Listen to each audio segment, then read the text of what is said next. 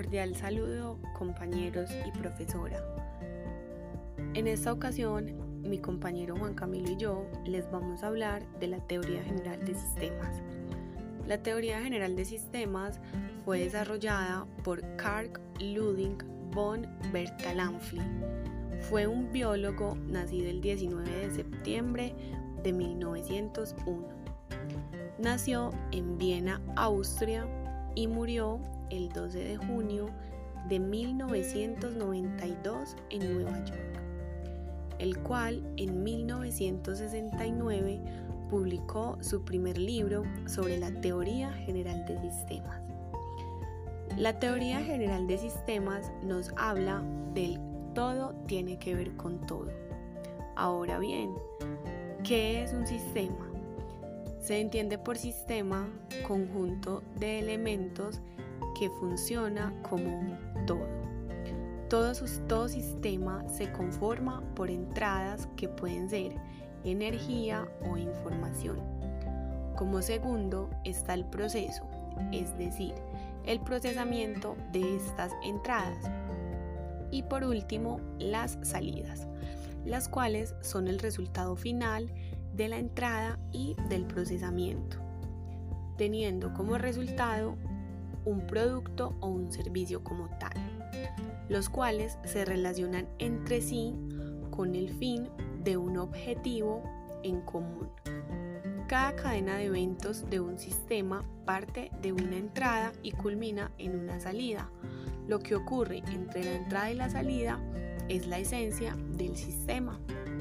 Todo lo que conocemos hace parte de un sistema nuestra familia, nuestros empleos, nuestra colonia y país hacen parte de un sistema. Podemos ver que también hay sistemas abiertos y cerrados. Por ejemplo, nuestra familia y nuestros cercanos son sistemas abiertos. Esto es porque reciben y dan algo.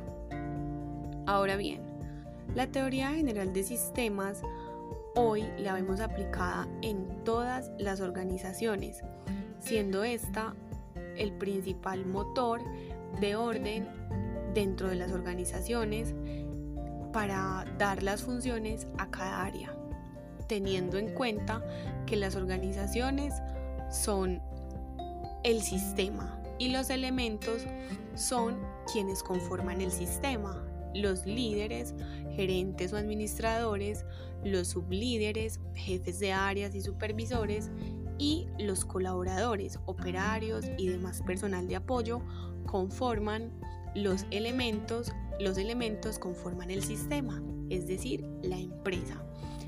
Ninguna operación se puede llevar a cabo sin alguno de los elementos antes mencionados, es decir, los operarios no funcionan sin los supervisores y los supervisores no funcionan sin los administradores. Los gerentes y administradores son quienes validan las entradas y procesan ya a los jefes de áreas y supervisores para que sea procesado y culmine en una salida. Los colaboradores y todos los elementos que conforman el sistema transforman la entrada como la materia prima, la información, la procesan bien sea mediante una planta, mediante una máquina, mediante un servicio y así se obtiene la salida, que es eh, la, la entrega final al cliente después de cumplir el objetivo. Vemos también la retroalimentación, esto es cuando la salida se convierte nuevamente en una entrada. Esto es cuando la salida ingresa nuevamente al sistema como recurso humano, maquinaria, información, logrando así convertirse nuevamente en una entrada.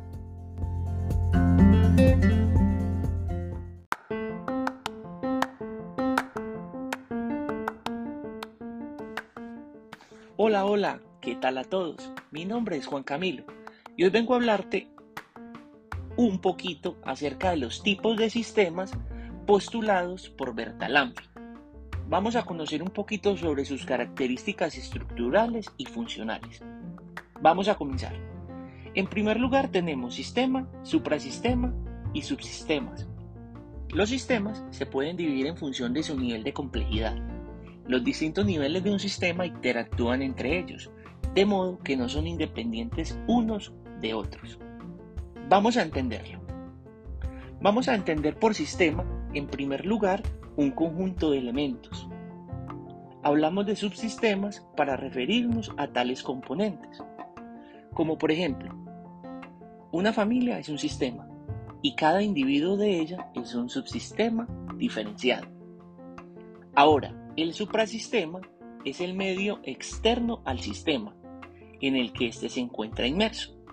Tomando el ejemplo de familia, en nuestro sistema humano, el suprasistema es identificable con la sociedad.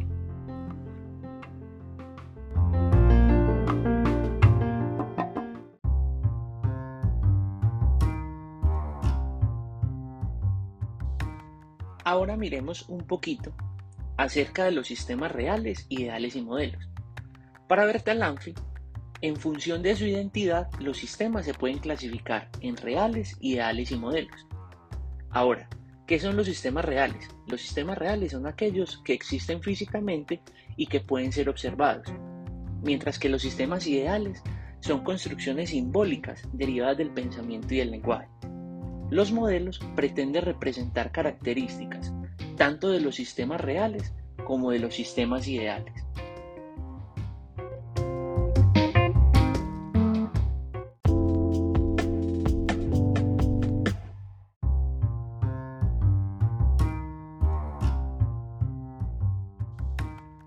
A Bertalanffy se le ocurrió la maravillosa idea de clasificar los sistemas como naturales, artificiales y compuestos.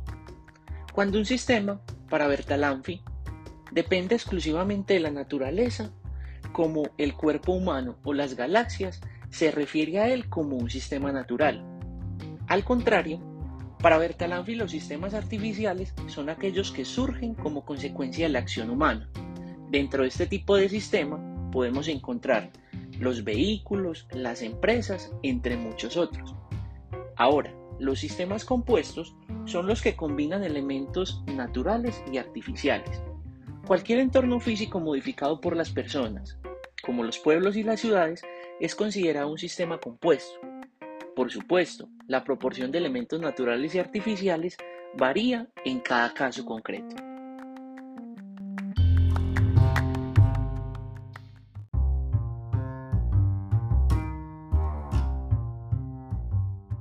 Concluyendo con esta clasificación de sistemas, para Bertalanffy el criterio básico que define un sistema es el grado de interacción con el suprasistema y otros sistemas.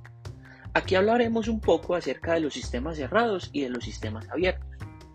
Para Bertalanffy los sistemas abiertos son aquellos sistemas que intercambian materia, energía o información con el entorno que los rodea, adaptándose a este e influyendo en él.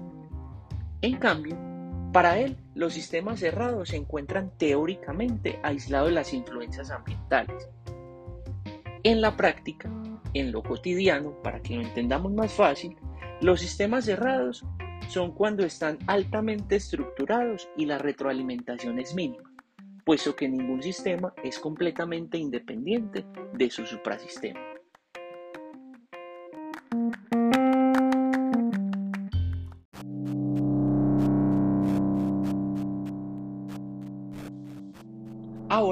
Conociendo un poco acerca de la clasificación que da Bertalanffy a su teoría de sistemas, vamos a hablar acerca de las propiedades de estos sistemas. Comenzaremos con la totalidad o sinergia. Según el principio de sinergia, el funcionamiento del sistema no puede entenderse solo a partir de la suma de los elementos que lo componen, sino que la interacción entre estos genera un resultado cualitativamente distinto.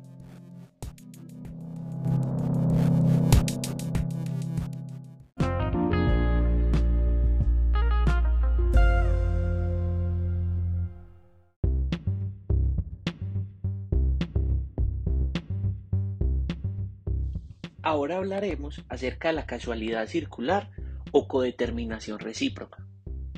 La acción de los distintos miembros de un sistema influye en la del resto, de modo que la conducta de ninguno de ellos es independiente del sistema en su conjunto.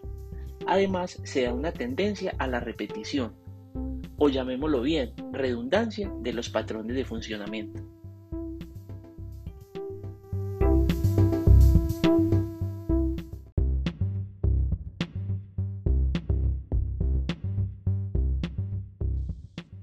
Ya nos encontramos con una palabra que da esta dificultad pronunciarla, equifinalidad. ¿Y qué es equifinalidad? El término equifinalidad se refiere al hecho de que varios sistemas pueden alcanzar el mismo estadio final, aunque inicialmente sus condiciones sean diferentes. En consecuencia, es inadecuado buscar una causa única para explicar este desarrollo.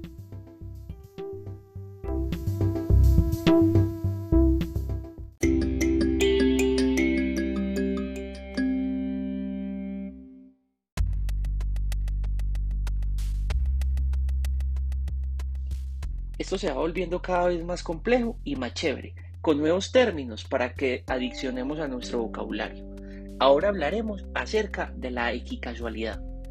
La equicasualidad se opone rotundamente a la equifinalidad. ¿Y qué es la equicasualidad?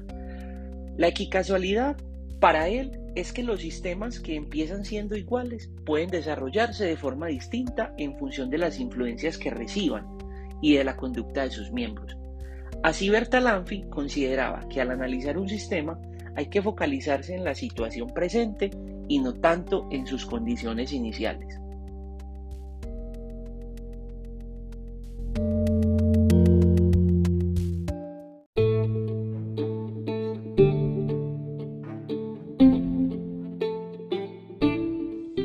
Como quinta propiedad de los sistemas, Bertalanffy habla acerca de la limitación o proceso estocástico los sistemas tienden a desarrollar determinadas secuencias de funcionamiento y de interacción entre miembros.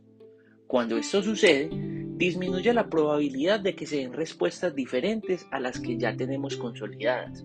Esto se conoce como limitación.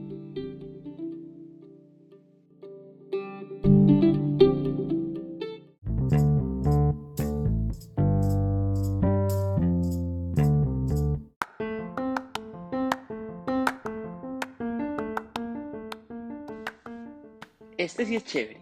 Tenemos como propiedad la ordenación jerárquica. El principio de ordenación jerárquica se aplica tanto a los miembros del sistema como a las conductas determinadas del mismo. Consiste en que algunos elementos y funcionamientos tienen más peso que otros, siguiendo una lógica vertical.